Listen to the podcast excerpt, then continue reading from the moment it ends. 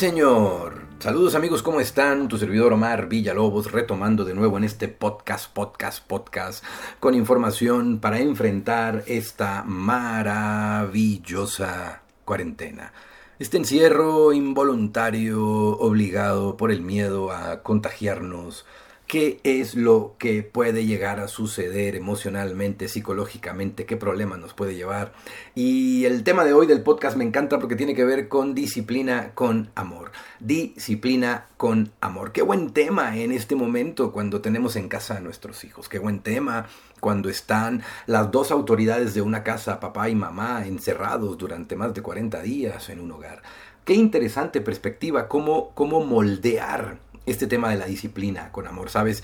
Si mm, me pongo a investigar en las diferentes plataformas digitales imágenes sobre disciplina, conceptos de disciplina, en la gran mayoría, cuando tú buscas una imagen de disciplina, te aparece un emoticon, un monito de una persona con un dedo ah, más grande y una persona chiquita sentada en un escritorio y el de grande casi encima de él. Haz el ejercicio, busca en Google disciplina, imágenes, y verás lo que te va a suceder. Entonces, desde pequeños tenemos asociados la imagen, la grafología del concepto de disciplina tiene que ver con a una persona superior ordenándole al otro. ¿Por qué es importante hablarte de esto? Porque si ese es tu modelo de disciplina, déjame te digo que en 1930 aproximadamente por ahí hubo un experto que se llamaba Kurt Lewin, el padre de la psicología social moderna, fue uno de los primeros investigadores, uno de los primeros psiquiatras, psicólogos, no sé cómo llamarle, mm, uno de los primeros científicos de la conducta humana que utilizó los estudios sociales, que utilizó los acuerdos con los distintos gobiernos para crear estrategias e investigaciones sociales para sacar conclusiones. Y, él, por ejemplo, para que te des una idea de los logros de Kurt Lewin en, en, el mundo, él es uno de los responsables de que en Estados Unidos se consuma, por ejemplo, la carne de cerdo. Cuando Estados Unidos entra a la Segunda Guerra Mundial, Kurt Lewin fue asesor del gobierno de los Estados Unidos sobre cómo... Ah, por una opción más barata, porque tenía que el gobierno mantener a una flotilla de soldados, entonces em, no aceptaban la carne de cerdo, les parecía algo detestable. Entonces lo que Kurt Lewin desarrolló fue una estrategia social para, a través de cierto grupo social y a través de ciertas estrategias psicológicas, convencer a los jóvenes y a los, y a los siguientes soldados de consumir la carne de cerdo. Lo hizo a través de estudiar las estructuras sociales y descubrir de dónde venían los hábitos alimenticios. Cuando a él le llevan y le dicen, la gente no quiere comerse la carne de puerco, pero nos sale mucho más barato, nos conviene que coman carne de puerco, entonces él dijo, ¿de dónde vienen los hábitos, los gustos alimenticios, de dónde vienen? Descubrió que los gustos alimenticios, cuando yo te hago esta pregunta, ¿de dónde vienen tus gustos? Lo que a ti te gusta del alimento, ¿de dónde vienen? Pues de la fuente primaria de alimentación, del objeto primario de alimentación, que fue en esta ocasión, en este caso, tu madre o quien te haya alimentado de pequeño. Normalmente es mamá. Por lo tanto, Lewin generó toda una estrategia para convencer mediante distintas campañas publicitarias y folletos y etcétera, a través de la psicología social, convencer a las madres de encontrar los valores de la nutrición en la carne de cerdo, prepararlo de distintos platillos, platillo 1, platillo 2, platillo 3, para introducir el consumo de la carne de cerdo en los soldados de los Estados Unidos para disminuir los costos de la guerra. Fíjate qué interesante, esto sucedió por ahí en 1930. Este psicólogo del que te estoy hablando, Kurt Lewin, él, él, él por ahí me parece que era ruso, alemán, no me acuerdo, me parece que era prusio, no me acuerdo de dónde era este güey. Eh, trabajó en Berlín, después dio charlas en Stanford, fue invitado maestro honorífico. Y este tipo en Estados Unidos desarrolló gran parte de sus experimentos. Y uno de los experimentos que desarrolló fue con respecto a los estilos de liderazgo los modelos de liderazgo, cómo ejercer liderazgo en una familia, cómo ejercer liderazgo como gobierno, cómo ejercer liderazgo como sociedad, cómo ejercer liderazgo como líder de grupo, cómo ejercer liderazgo en el caso de que tú seas un líder en la industria del network marketing, que tengas una organización de mil, dos mil, tres mil, cuatro mil, cinco mil personas trabajando contigo.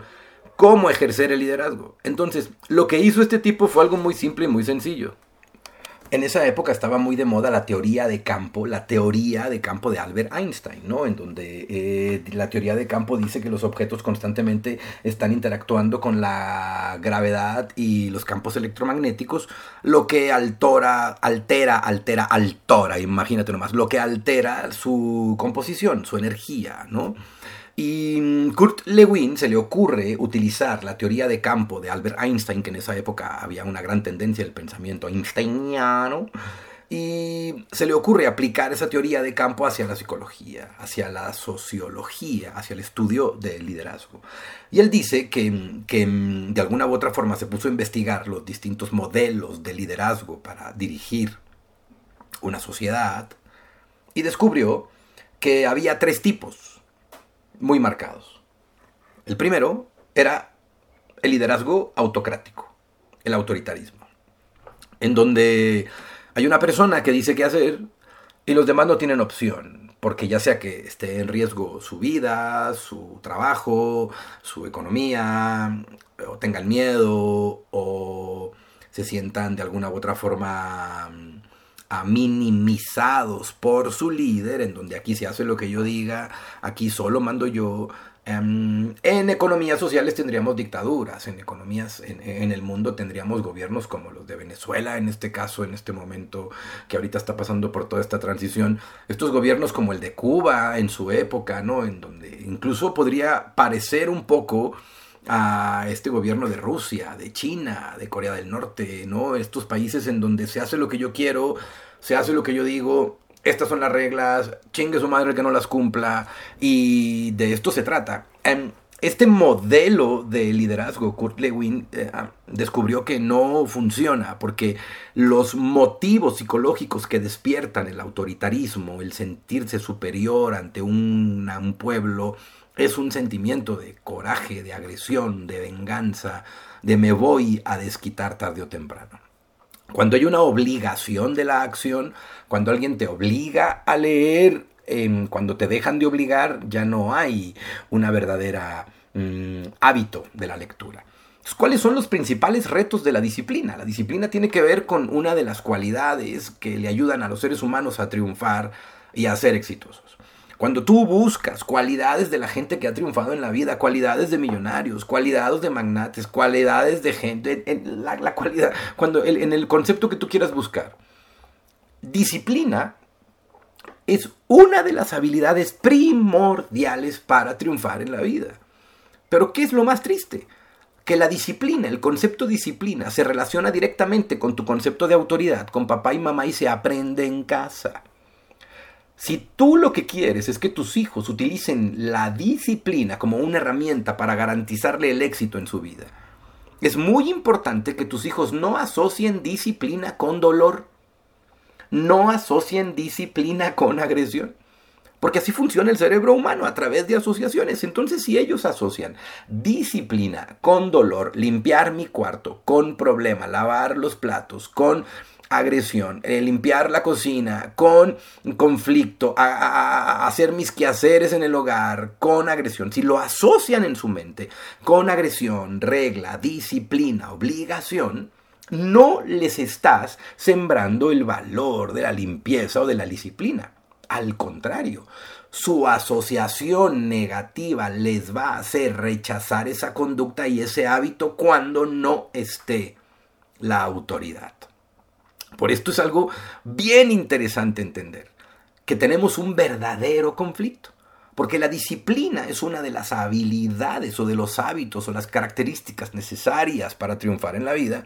Se aprende en casa y tenemos que modificar el modelo de enseñanza del hogar. Pero ¿qué sigue diciendo Kurt Lewin? Fíjate lo que sigue diciendo. Que hay otro tipo de liderazgo. El liderazgo participativo. El liderazgo democrático en donde se consulta a la gente, se hace la consulta ciudadana como nuestro presidente, se le pregunta a las personas qué es lo que quieren, qué desean, y se logra un consenso, la democracia. Porque este modelo funciona mejor en las sociedades para Curlewin en sus descubrimientos. Porque la gente, al opinar, la gente, al sentirse tomada en cuenta, y cuando se toma una resolución, genera la sensación de compromiso, genera la sensación de la habilidad de responder por sus decisiones. Omar, ¿Y cómo le hago yo? Yo no soy Kurt Lewin, yo no soy una científica, psicóloga, graduada de las mejores universidades del planeta para educar a mis hijos. ¿Cómo le hago yo, Omar? Si mi hijo me saca de quicio, si el cabrón no quiere hacer nada, si la cabrona quiere estar acostada todo el tiempo, si no quieren hacer ni madre en la casa, ya me tienen hasta la... ¿Cómo le hago yo, Omar? Yo no soy Kurt Lewin. Bueno, aquí te va el truco. Utiliza el modelo de liderazgo democrático participativo. Omar, no entiendo nada. Bueno, te voy a dar el ejemplo el ejercicio. Siéntate con tus hijos, con el hijo que tengas el problema, y pregúntale, dile, ¿qué harías tú en mi lugar? Si tú fueras el papá, ¿qué harías tú? Yo sé que aquí muchos de ustedes me están diciendo no conocen a mis hijos, los míos son bien cabrones, los míos son... E-". O sea, yo sé que ustedes están reaccionando de esta forma. Pero si tú te sientes con tu hijo y en buena onda y le dices, a ver, güey, te, estás pasando de chorizo, a ver, te vale madre lavar los platos, a ver, tu ropa es tu, tu cuarto es un caos, a ver, tu tarea no sé qué. Cuando quieras corregir, cuando quieras disciplinar, siéntate con ellos y hazlos que formen parte del proceso, que formen parte del proceso democrático. Escúchalos, mamá, es que yo no me quiero dormir a las nueve, me quiero dormir a las nueve y media, güey, a lo mejor esa media hora te resuelve la vida.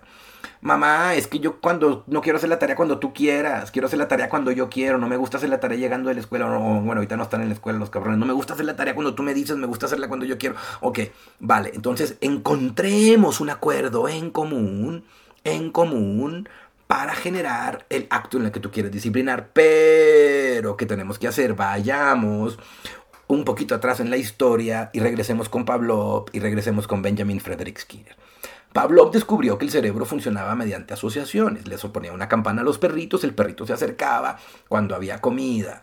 Le ponía la campana al perrito, le daban la comida, empezaba a salivar. Le ponían la campana al perrito, no había comida, pero el perro de todos modos salivaba, la campana le asociaba con comida.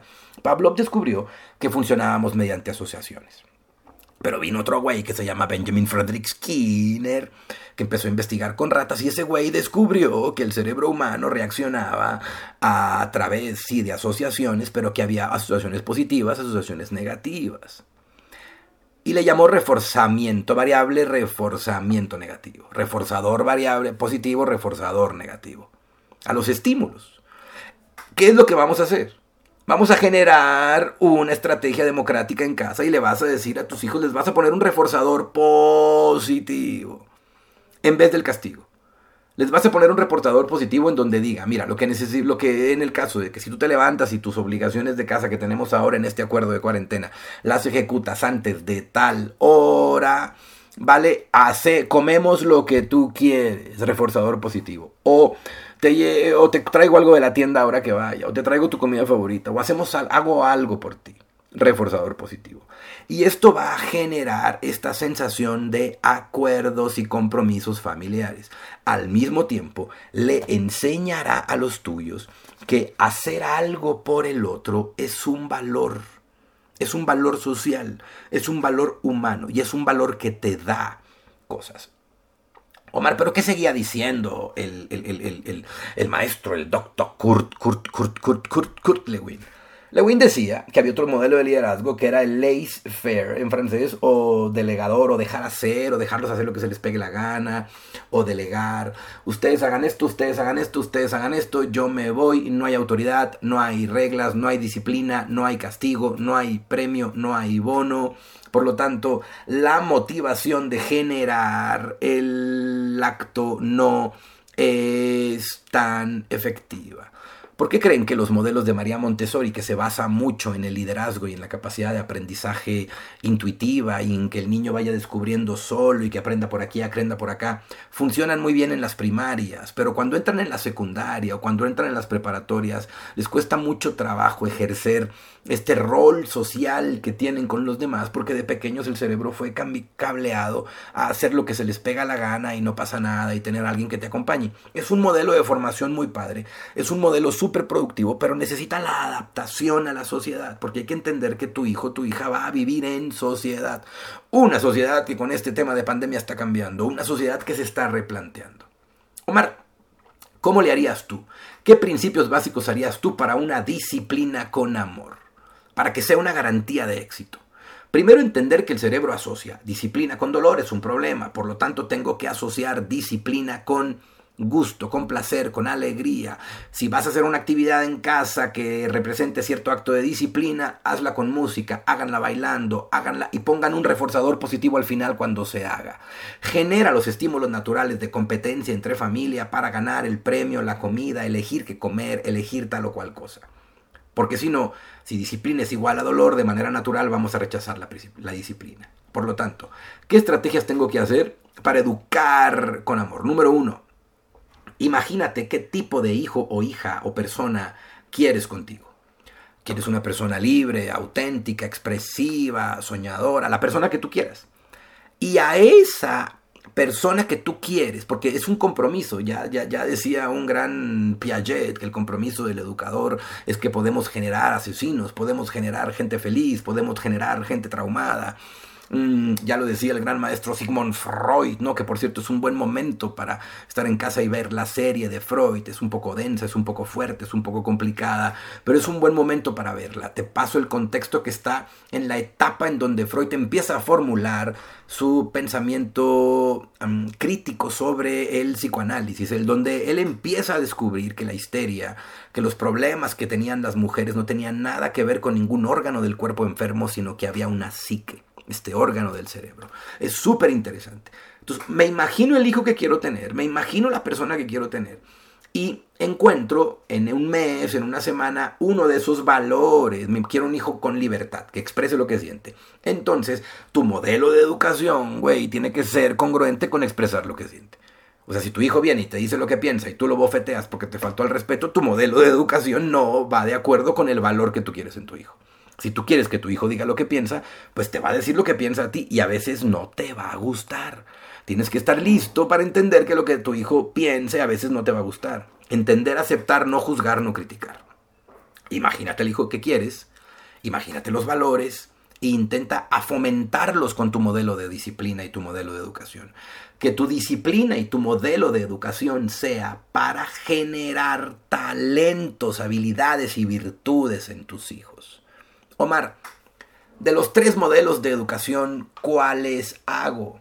La gran conclusión, después, que uno puede sacar como terapeuta, como psicólogo de ver estos estudios, la gran conclusión es que los tres funcionan.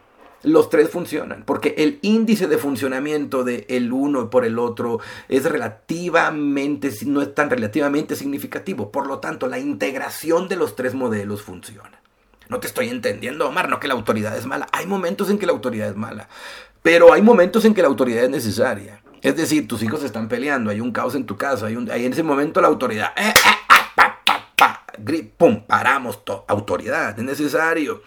Pero una vez que se calme, llegamos al acuerdo de democrático, progresista, preguntarnos qué queremos, llegamos a soluciones y generamos bonos, recompensas por hacerlo si no funciona una vez, si no funciona dos veces, la tercera te pongo un castigo. Pero que lo primero no sea un castigo, porque el castigo es asociación directa con dolor, la disciplina.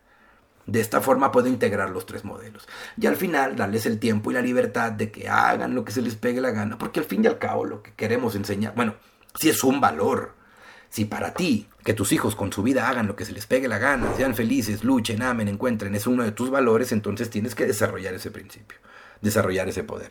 Le voy a dar vuelta a mis notas porque ustedes creen que todo me lo saco del cerebro, pero tengo aquí mis notas. Omar, no necesito utilizar el método del castigo cuando no sea necesario. Mejor reforzador positivo. ¿Qué es un reforzador positivo? Algo positivo y constructivo en función de tu conducta. Omar, no funcionó el reforzador positivo. Un reforzador negativo, que es muy diferente al castigo. El castigo implica dolor, agresión y privarte y, molestia. El reforzador negativo es, no, si no haces esto, te elimino esto. Por ejemplo, yo les estaba contando a mis hijos que quería uno de ellos que hiciera su canal de YouTube, que empezara a desarrollar otra habilidad y otro que leyera libros y etc. Y les valió madre. Como les valió madre, les di una segunda oportunidad. Primero les dije, si leen un libro les voy a dar dinero. Eso hizo mi padre conmigo, les valió madre. Después les di una segunda oportunidad. Mira, no sé qué, vamos a hacer esto como reto, ta, ta, ta, ta, ta, reforzador positivo, te compro algo de Fortnite, un skin, y les volvió a valer madre. Entonces utilicé el reforzador negativo. Para utilizar el reforzador negativo les dije, les voy a contar la historia de Benjamin Frederick Skinner. Él decía que cuando una ratita o un animal no hacía lo que él quería en una jaulita, no porque les estuviera diciendo animales, sino les estaba explicando el concepto de investigación. Cuando, la, cuando el ratón no tocaba el botón que tenía que tocar para que le dieran agua y comida, la jaula le daba un toque eléctrico. Hasta que el ratón aprendió qué botón tocar para que le diera agua y comida. Les dije qué piensan de eso y me dijeron, ay, qué cruel, ay, qué esto, ay, qué el otro, no sé qué, estás loco, papá. Les dije, bueno, pues yo voy a utilizar el método de Benjamin Frederick Skinner con ustedes. Y uno, ¿a qué nos vas a dar toques eléctricos? ¿O qué nos vas a hacer? ¿Qué loco estás? Les digo, no. Ya lo verán. Voy a utilizar el método de Benjamin Frederick Skinner. Se bajaron a la cocina, empezaron a comer, me fui a sus cuartos y agarré el ratón el mouse de la computadora con el que juegan Xbox y con el que juegan sus juegos, que es indispensable para jugar. Y escondí el ratón. Llegaron, no encontraron su ratón. Y en cuanto se dieron cuenta que les faltaba su ratón, volteé con ellos atacado de la risa y les dije, hijo, el que quiera recuperar su ratón más rápido tiene que hacer esto y esto y esto y esto y esto.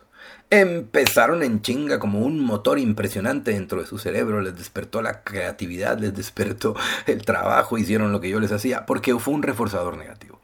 Oye, Omar, eso se puede llegar a considerar castigo. No, la diferencia entre castigo y reforzador negativo es que el castigo está implícito con agresión, autoritarismo, orden, dolor. El reforzador negativo tiene que ver con, con, con, con entender, con agarrar la onda, con agarrar el pedo, como diríamos. Tercer secreto para educar con amor. Tercer secreto para generar disciplina con amor. Corrige en positivo. Y esto hazlo constantemente. Si tu hijo es muy sucio, bueno, no le digas eres muy sucio, güey, porque lo estás programando eh, a través de las asociaciones a que la suciedad es importante o de alguna forma lo define. Entonces, lo que tienes que hacer es corregir en positivo. Si tu hijo es muy sucio, dile que limpio eres. Si quieres que tu hijo se bañe, dile, ay, que si huele muy feo, dile que rico hueles, te acabas de bañar. Háblale en positivo. ¿Para qué? Para de alguna u otra forma programar su cerebro y sus asociaciones para que genere esa conducta. Y por último, para terminar este podcast que se me hizo un poco largo por esta necesidad mía y hambre y deseo frustrado de no salir a dar conferencias al público, pero hoy me siento cercano a ti a través de esta información y quiero darte un bonus, bonus, bonus, bonus, bonus secreto, truco de genios. Disciplina con amor. Omar, ¿cuándo coño disciplinar con amor si uno está enojada? ¿Cuándo, cómo coño disciplinar con amor si lo quiero matar porque rompió el plato, si lo quiero medio matar porque no hizo lo que dijo, si me comprometió, si chocó el carro, si hizo esto, si hizo el otro, lo quiero medio ahorcar? ¿Cómo disciplinar con amor? Perfecto.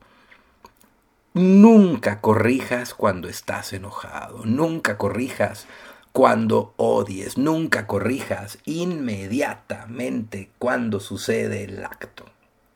Nunca. Porque si corriges en ese momento tu estado emocional de enojo, va a hacer que tu cerebro genere adjetivos calificativos negativos, por lo tanto la disciplina será dolor y no amor.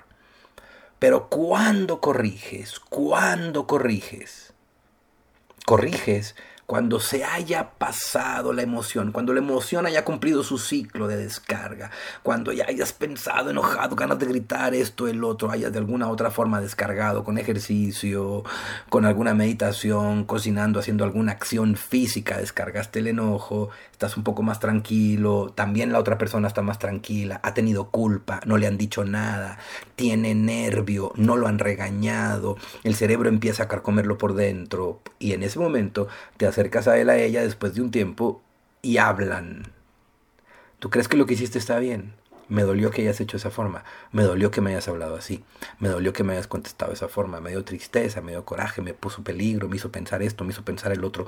Corrige con amor y genera acuerdos cuando amas, no cuando odias. Este es un truco muy poderoso. Queridos amigos, tu servidor Omar Villalobos, gracias por seguir escuchando estos podcasts, gracias por darle valor a mi contenido. Estamos generando una estrategia. Estuve ausente en este tiempo porque he estado creando un modelo de negocio para la economía digital para hacerles a todos los escuchas de tu servidor, fans, amigos, socios, compañeros de este viaje una invitación para ser parte de esta nueva economía digital y beneficiarnos de las tendencias que surgirán en esta nueva oportunidad de negocio y de mercado a raíz de esta crisis. Mi cariño para ti, mi cariño para ti, mi cariño para ti, abrazo, abrazo, abrazo.